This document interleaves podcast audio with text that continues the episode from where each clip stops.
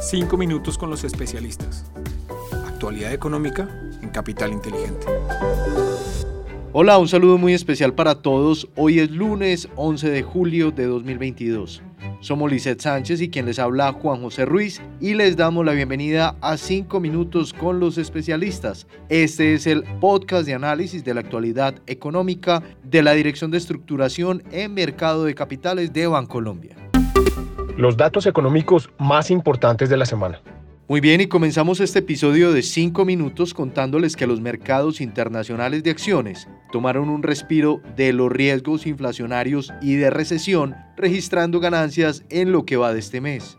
Por su parte, los indicadores de empleo positivos en Estados Unidos, como la creación de 372 mil empleos no agrícolas en junio, la tasa de desempleo que se mantiene en 3,6% y el aumento en salarios de 5,1% por encima de las expectativas refuerzan el optimismo de mercado sumado a un mayor prospecto de estímulos monetarios en China.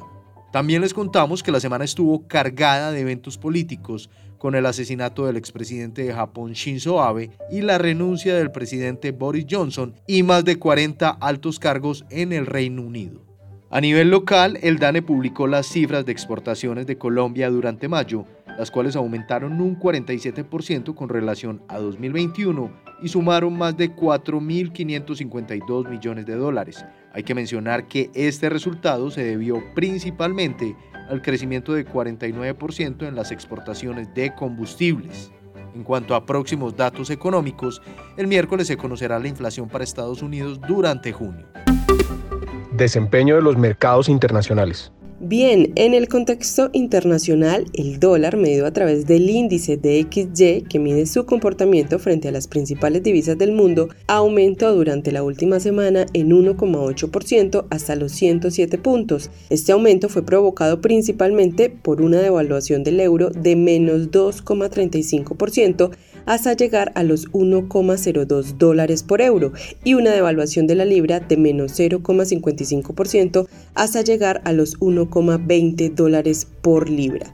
En la renta variable internacional, los principales mercados globales terminaron la semana positivamente con los índices estadounidenses Standard Poor's 500, Dow Jones y Nasdaq repuntando en 1,9%, 0,8% y 4,7% respectivamente. Siguiendo la misma línea, el Stock 600 europeo retornó 2,45%, el Nikkei japonés 2,24% y el MSCI de Latinoamérica un 0,94%.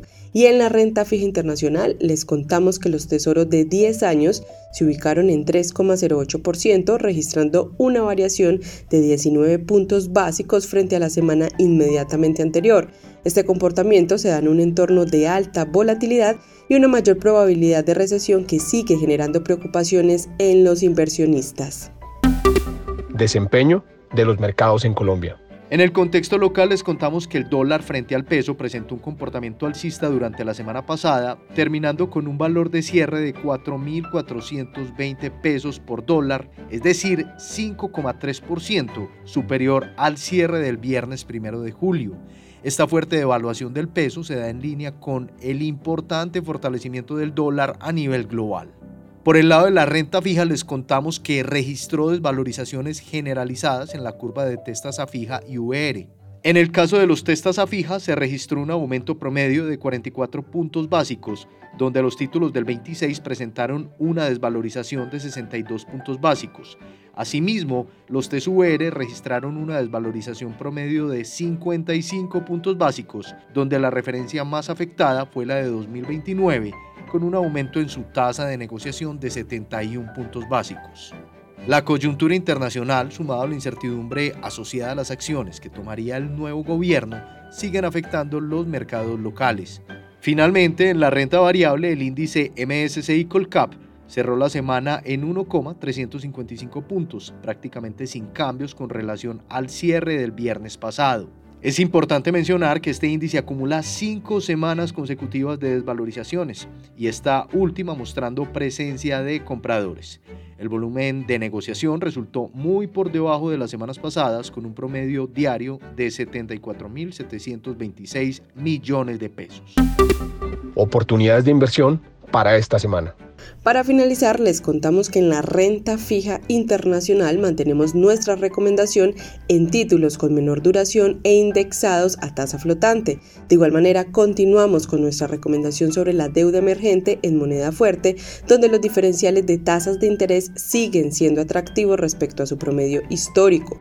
Para la renta variable internacional, seguimos con una postura negativa en el mediano plazo, entendiendo que no hay que desinvertirse durante periodos de volatilidad, sino ser selectivos en cuanto a exposición.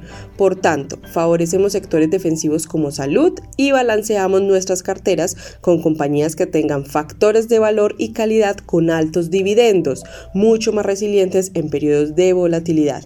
A nivel local, mantenemos una perspectiva neutra sobre la renta fija colombiana ante la incertidumbre que continúa generando la nueva administración y una mayor probabilidad de recesión a nivel global. Sin embargo, resaltamos los niveles de tasa que continúa exhibiendo el mercado colombiano. Nuestra preferencia continúa siendo la deuda privada en tasa fija, donde los diferenciales de tasa de interés siguen siendo muy atractivos frente a la deuda pública. En cuanto al dólar, con respecto al peso, esperamos que se cotice por encima de los 4.200 pesos durante esta semana, con jornadas con una amplia volatilidad. Por último, en cuanto a las acciones locales, creemos que podrían mostrar una corrección al alza si continúa la presencia de compradores evidenciada en la típica formación de martillo de la última semana, aunque con fuerte dependencia del comportamiento de los mercados internacionales. Muy bien, así terminamos con nuestro resumen semanal. Estuvimos con ustedes Lizeth Sánchez y Juan José Ruiz y les esperamos la próxima semana en un nuevo episodio de los 5 minutos con los especialistas. Una feliz semana para todos.